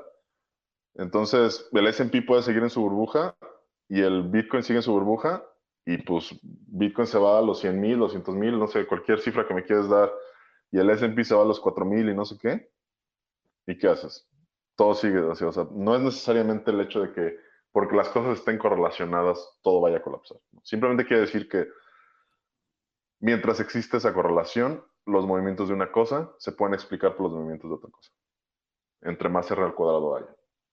Em, no tengo ahorita la, cifra de cuándo, eh, cuánto es el R al cuadrado de los últimos meses, o sea, desde COVID, desde antes del colapso hasta ahorita. Pero sí, se ha aumentado. De hecho, este, lo puedes ver claramente y es lo que Travis Klein de Ikigai hizo una publicación, un tweet en donde ponía los precios de como, no sé, unos 10 activos, Bitcoin, oro, SP, eh, Nasdaq, no sé, o sea, como 20 activos ahí, las líneas, y todas seguían el mismo movimiento. O sea, la correlación era clara, clara, clara. No, necesitas ni siquiera que hacerla, que, que resolver la función, ¿no? literal, nada más viendo las gráficas, ves como todo se mueve. Da miedo pensar en el segundo escenario que mencionas ahora, de que mm, el S&P siga subiendo y Bitcoin también. Eh, ya no por Bitcoin, que significaría eso, que está correlacionado y, que bueno, que cuando reviente una, pues reventará la otra, eh, sino por el miedo de que si el SP sigue con esta subida loca, eh, la caída será... O sea, esto no, es, sostenible en el tiempo, porque se traduce en una inflación todavía mayor. Si ahora no sé cuánto llegaron a hacer de expansión cuantitativa, pero creo que la cifra que, se mencionó era de 6 trillones o, por el estilo. O sea, para que siguiera subiendo a esa velocidad, ¿qué, expansión cuantitativa no se tendría que hacer ahora, no? Y entonces, eh, pues obviamente eso se traduce en tarde o temprano quizá no, llegaría a ser hiperinflación todavía, pero en una inflación galopante. O sea, esta inflación del 2% que siempre venden los políticos, em, ya nadie se la creería, ¿no? Eh, se, vería en el mercado, sería palpable.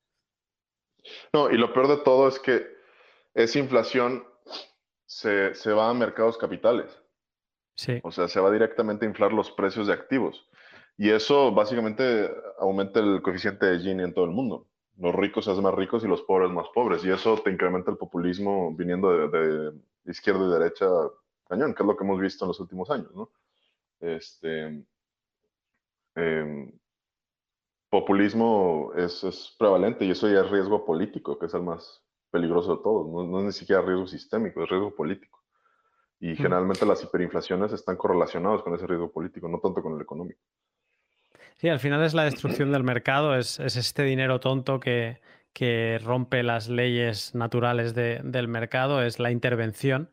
Y hoy escuchaba a, Antonio Escotado, no sé si le conoces, eh, que decía que el hombre, el hombre está creado para trabajar o para guerrear, ¿no? Y si le quitas el trabajo al final a la gente, pues lo llevas a guerrear, porque es la, la, otra cosa que sabe hacer, y al final esto se traduce pues en, en, cosas no buenas ¿no? Para, todos. Y en el, en el libro de, también de Jeff Booth, eh, que habla de la, de la deflación ¿no? que, muy posiblemente venga, lo decía Peter McCormack en un pod, es que, que Bitcoin triunfe seguramente eh, significa que las cosas estén yendo muy mal fuera de Bitcoin, ¿no? Entonces, casi que sí, quieres que Bitcoin, el valor de Bitcoin vaya subiendo, pero con calma. eso significaría que, la sociedad sigue sin romperse, ¿no? Que el dinero de la sociedad se mantiene más o menos como está. Pero el escenario de que Bitcoin suba mucho, mucho, quizá sería en un escenario de que todo está sumamente mal. Sí, por, por varias razones. Pero también el otro escenario es el siguiente. ¿eh? Sube el SP y sube Bitcoin, colapsa el SP y hace una corrección similar a la, Gran Depresión de 90%, ¿no? Ok. horrible, eso sería horrible. O sea, literal sería pues, tal cual, o sea, como la Gran Depresión. Pero con la mezcla de que ahorita ya tenemos populismo, ¿no? O sea, los niveles de, coeficiente de Gini, es decir, la, la, la diferencia entre la riqueza de los ricos y, la riqueza de los pobres, o más bien la pobreza de los pobres, es altísima. ¿no? Y eso históricamente estamos en niveles de Gran Depresión. ¿Y qué pasó posterior a la Gran Depresión? Populismo en todo el mundo. Alemania nazi, eh, la Unión Soviética y guerras, por lo tanto, ¿no? Este, Porque eso es lo que, lo que pasa. O sea, ya tuviste, sí, o Italia fascista, posteriormente ya Franco, o sea, tuviste todas las, las, gamas de, de, populismo de izquierda y derecha habidas y por haber, que causaron, no sé, periodos de guerra durante todos los 30 y 40. Em, pero aquí, em, entonces, eso, eso es una realidad. Eh, protestas así como las que estamos viendo en Estados Unidos de Antifa em, van a ser más prevalentes. Eh, y también propuesta, eh, eh, propuestas de, ultranacionalistas. O sea, vamos a ver las dos variantes, como, tal cual como en Alemania de Weimar, en donde se peleaban los fascistas y los comunistas este, en los centros de Berlín, ¿no? Este, e, es, es, lo mismo, es un poco lo mismo, porque ya, yo creo que ya, ya, ya eso va al temperamento y a la sea, han hecho estudios de que el temperamento y de cómo ves tú al mundo tiene mucho que ver cómo ves a la familia, ¿no? Y lo, lo han hecho a, través de, estudios poblacionales en Gran Bretaña, Alemania y Francia, por ejemplo. ¿Por qué? Porque los británicos son más, llamémosle, menos egalitarios y más meritocráticos, eh, comparándolos con los franceses, porque ven mucho a la familia de esa manera. Y las herencias son así, ¿no? Los franceses históricamente eh, hacen herencias totalmente iguales, proporcionalmente a, todos los hijos. Los británicos no, son mucho más discrecionarios y basadas en mérito. Le dejan el, dinero al, hijo que saben que es mejor con dinero, ¿no? Y cosas así. Entonces, ya hay como un temperamento a nivel, o sea, que desde niño agarras de ver al mundo pero lo único que pasa es que cuando llevas en tiempos de populismo, lo único que hace es que ese temperamento se vaya izquierda o derecha y pues tomes el lado de la como guerra civil o guerra cultural que se haga en, en, en estés, ¿no? En el país donde estés o en el, el marco mundial donde estés. Em, pero es, es, todo, la raíz de todo eso es lo mismo. La raíz de eso es que los ricos son más ricos y los pobres son más pobres, em, de manera desproporcional. Como dice Scott Galloway, nunca en la historia había sido tan rico, perdón, tan fácil volverte billonario y tan difícil volverte millonario. ¿No? Totalmente. Este, entonces, sí es un problema. Es un problema que, ni la izquierda ni la derecha tienen respuesta. O sea, cómo resolver el problema del coeficiente de Gini de manera eh, orgánica, se puede decir. Em, llevamos una hora y media de pot. Eh, tampoco quiero Creo que con este tema podríamos seguir estirando porque al final tiene tantas ramificaciones que hemos empezado hablando de riesgo, volatilidad y correlación y, de cómo se ha ido comportando Bitcoin y obviamente pues acabamos hablando de, los escenarios donde Bitcoin se va para arriba o baja para abajo, pero al final entramos en política y, en cómo vemos el mundo. Eh, hemos hablado de diferentes crisis, hemos hablado de la del 92, ay, de la del 29, perdón, hemos hablado del 87, la de los .com, 2008 y la actual por COVID. Em, esta crisis, que COVID es un poco como el, el, desencadenante del el, cisne negro, no lo sé, pero parece ser como lo que faltaba, ¿no? La, gota que colma el vaso. Em, es la primera crisis que tenemos Bitcoin. Hasta ahora siempre hemos dependido de, pues, solo protegernos con el oro, básicamente era lo único que, teníamos a mano, con la dificultad que tiene el oro, ¿no? De, expropiación y, que pesa, que ocupa y que se tiene que proteger, ¿no? Eh, ahora mismo tenemos Bitcoin.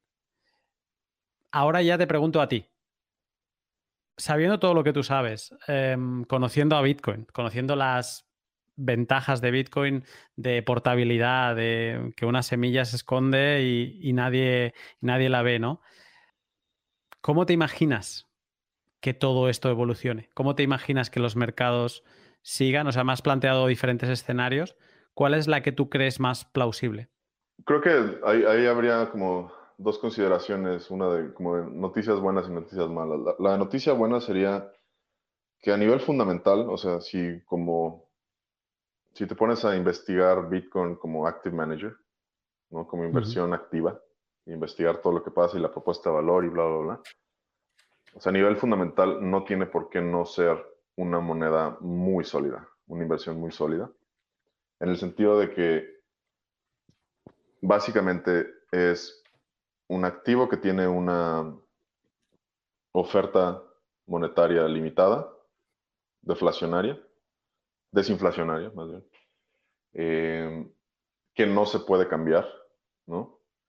Este, y que es verificada y asegurada por nodos y mineros todo el tiempo. a nivel fundamental, no hay por donde no, no decir, o sea, Bitcoin no es 10 veces mejor que el oro. Y es más transportable y es, menos difícil, o sea, no, no, se, no se incurre en... La verificación de propiedades es mucho mejor que la del oro, la centralización supera al oro, eh, transportabilidad eh, sobrevivencia en mercados negros y grises es mucho mayor, o sea, tiene mucho más antifragilidad a nivel fundamental. Hay caveats con eso, y uno de esos es eso, que Bitcoin esté replicando los, comportamientos de, inversión pasiva que estamos viendo en, las bolsas tradicionales. Uno, por la correlación que tiene con las bolsas, que te digo, ese es uno de los indicadores que yo estoy monitoreando constantemente. ¿Cuándo se pierde esa correlación? Es lo que, el decoupling es más importante que el halving para mí. Y, y lo ha sido, de hecho, por los últimos años. Y más, bueno, pero mucho más desde COVID. Y en segunda, el riesgo sistémico que existe dentro de cripto, eh, que es cripto, y eso probablemente no afecte de, sobremanera a Bitcoin, pero que sí es un, un riesgo en términos de liquidez en todo cripto, que es cripto se mueve como un índice. O sea, cripto se mueve con una especie de S&P por, por su cuenta no hay eh, todo Bitcoin, y eso lo puedes ver claramente por los niveles de correlación. Cosas con, propuestas de valor tan diferentes no tendrían por qué moverse con tanta similitud. o sea, todo se mueve alrededor de Bitcoin. Todo cripto se mueve como Bitcoin, quieres decir. Está altamente correlacionado, en especial desde 2018, desde, desde que explotó la burbuja de, de principios de 2018. Eh, las correlaciones están entre, o sea, los R al cuadrado están entre 0.6 y 0.9 del básicamente todos los criptos que hay. Ethereum, Litecoin, Monero, todos. Entonces, ¿qué ¿eso qué quiere decir? La gente en, cripto está actuando como inversión, inversor pasivo. Y eso no es sano en, ningún sistema. Yo, yo esperaría ver que, que las inversiones otro signo de, sanidad en el sistema sería eso, que no hubiera correlación, intracorrelación entre los activos de cripto. Que Ethereum, para bien o para mal, o sea, ya que sea que suba o que baje Ethereum, no importa, pero que se descorrelacione de, Bitcoin. Porque en sí tienen propuestas de valor totalmente diferentes y riesgos totalmente diferentes. No tienen por qué estar tan, correlacionados. Porque en sí Ethereum ahorita es un beta y no tiene por qué serlo forzosamente, ¿no? Entonces, desde algoritmos, eh, lo que le llaman fondos de índice, index funds, que funcionan literal como el S&P, este, o fondos, hedge funds que hacen como spray and pray, ¿no? lo que le llaman de, tú, tú riega tus moneditas por todos lados y ponte a rezar para que todo suba, porque no tienes diversificación, pero pues nada más eres un fondo de cripto y pues ¿qué te queda?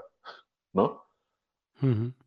aunque inviertas en Bitcoin y ya hayas hecho toda la, investigación y sepas y estés seguro que estás en una burbuja, no te digo que, te vayas short volatility o cómo diversificar tu, portafolio, pero lo que sí recomiendo es que te pongas en el mindset, en el mindset de un inversionista activo, no de un inversionista pasivo. Que de todos modos eso va con la filosofía de Bitcoin en sí. Y que todo el tiempo estés haciendo tu due diligence em, sobre toda la industria, sobre el S&P, sobre el IBEX, sobre lo que sea, este, sobre el oro y todo, sobre tu propio portafolio y sobre Bitcoin en el sentido no nada más de, lo que está pasando a nivel fundamental. O sea, toda la gente, eh, parte de, de, por qué amamos todos a Bitcoin es porque lo puedes verificar, porque los mineros verifican las transacciones y los nodos, o sea, lo, y los nodos también. Y los, o sea, los mineros verifican las transacciones y los nodos verifican a los mineros, ¿no? Un poco. Este, Entonces, bajo ese esquema, en donde ya no tienes que ser siempre escéptico y donde estás de acuerdo que estás en un sistema adversarial, en donde hay malos actores que quieren hacer cosas malas al sistema, todo el mundo tiene el ojo, eh, el ojo abierto, ¿no? Este, viendo de dónde pueden venir los problemas y siempre activo sobre su inversión. Entonces, eso sería, eso sería. No es recomendada de compra ni de venta, es si, si vas a entrar en Bitcoin, entra en un mindset como active manager y no como passive manager. Eso es esencial. Y, eso te va a resultar muy bien en tu vida y, va a ser muy bueno para el sistema, para el, para, para el mercado en general de Bitcoin, porque va a asumir eh, actores mucho más inteligentes y por lo tanto manos más fuertes. O sea, que no sirve la estrategia de simplemente buy and hold y, no, y despreocuparse con lo que estás diciendo. Yo, yo, yo no recomiendo ninguna estrategia en, en general. De hecho, em, o la estrategia sí, ¿no? Famosa. Eh, apila satoshis y... Yo, yo no recomiendo, o sea, yo recomiendo que cada quien haga su propia inversión y que haga la estrategia que le conviene a ellos. Este, todo bajo el esquema de evaluar retornos o recompensa eh, por cada unidad de riesgo o volatilidad negativa y correlación que pueda haber. Este, pues, pues entonces, mm, David, creo que si todo el mundo va a hacer eso, este pod va a ser una, una buena puerta de entrada eh, para empezar a aprender conceptos y para decidir, eh, pues eso, ¿no? ¿Qué tipo de, inversor ser? Y ahora mismo, seguramente, ahora debería reconocerlo, o sea, yo seguramente estoy en la parte pasiva, pero por un tema más de creencia. no, y de hecho, dentro de ese esquema, como antes de terminar, me gustaría aclarar, un buy and holder no es lo mismo que un inversionista pasivo. de hecho, muchos de los inversionistas activos eh, son buy and holders. Literal, compran el asset. O sea, Warren Buffett. Warren Buffett es un inversionista activo. Vale. Y él no ha vendido, corríjanme si me equivoco, no, compró Coca-Cola hace décadas y no ha vendido una acción de Coca-Cola. ¿Me entiendes? O sea, es un buy and holder, pero aquí lo importante de ser inversionista pasivo es si vas a ser buy and holder y ya evaluaste tus riesgos y ya entraste en las cantidades que debías de entrar, eso hace que tú vayas a ser una mano fuerte y que, cuando, y que cuando tengamos volatilidad negativa, ahora sí, no vayas a incurrir en pánico. Y ahora sí no, no vayas a vender un suelo de mercado, como le pasa a todo el mundo. O sea, todo el mundo ha vendido por lo menos este, parte de un Bitcoin en algún suelo. Me ha pasado a mí, me ha pasado a mí. Este, a todo mundo le ha pasado de que vende un Bitcoin en el suelo del mercado. ¿no? Eso, eso es lo que, lo más importante. Que si tú entras a Bitcoin, que entres con, el esquema de ser un inversionista activo y no como alguien que, no sabe qué, es. Y, también con todo cripto, ¿eh? o sea, con todo DeFi, con Ethereum, con, todos los activos en cripto. Tiene, tiene la industria en general tiene que dejar de ser un vehículo de inversión pasiva, eh, como bajo una narrativa muy que sí puede ser correcta hasta cierto punto, pero que a la vez es muy simplista, que es tú all in, all in, porque todo va a colapsar. No, no es tan fácil. Este, tienes que ver qué edad tienes, tu perfil de riesgo, este, cuánto es tu net worth, un chorro de, un chorro de variables este, que tienes que, ver para entrar a, esto. Eh, y esto lo, lo, digo porque quiero que, que haya inversión activa y haya inversión inteligente en el ecosistema, porque eso lo va a hacer más sano y más fuerte en largo plazo. Cuando empiezo los pods hago una pequeña intro y antes lo decía mucho, ahora lo dejé de decir ya porque era, era repetitivo, que hacía una pequeña descripción del valor de Bitcoin ¿no? al, inicio del pod y decía, ya hasta aquí el precio, porque yo no hablo de precio. ¿no? mis últimos dos comentarios es la demostración de que yo no estoy en esto por precio porque no tengo ni idea y por eso me ha ido muy bien eh, poder hablar contigo, que me guiases en este mundo y un poco que, me dieras la perspectiva de alguien que entiende em, y, bueno, que nos enseñes cómo están las cosas, que ciertamente están para aprender un poco y para, aparte de creer ciegamente en todo esto, estar mirando algún que otro mercado y, como tú decías, eh, esperando esta, este decoupling, ¿no? esta separación de, la correlación que, estamos viendo post-COVID. Eh, casi dos horas, no te voy a robar más tiempo, así que te agradezco el rato prestado y como tú bien has dicho durante el pod, te espero, espero robarte un ratito más otro día para poder hablar ahora sí de, de analíticas on-chain. Perfecto. Gracias por la invitación, Luna. Un placer. estamos en contacto.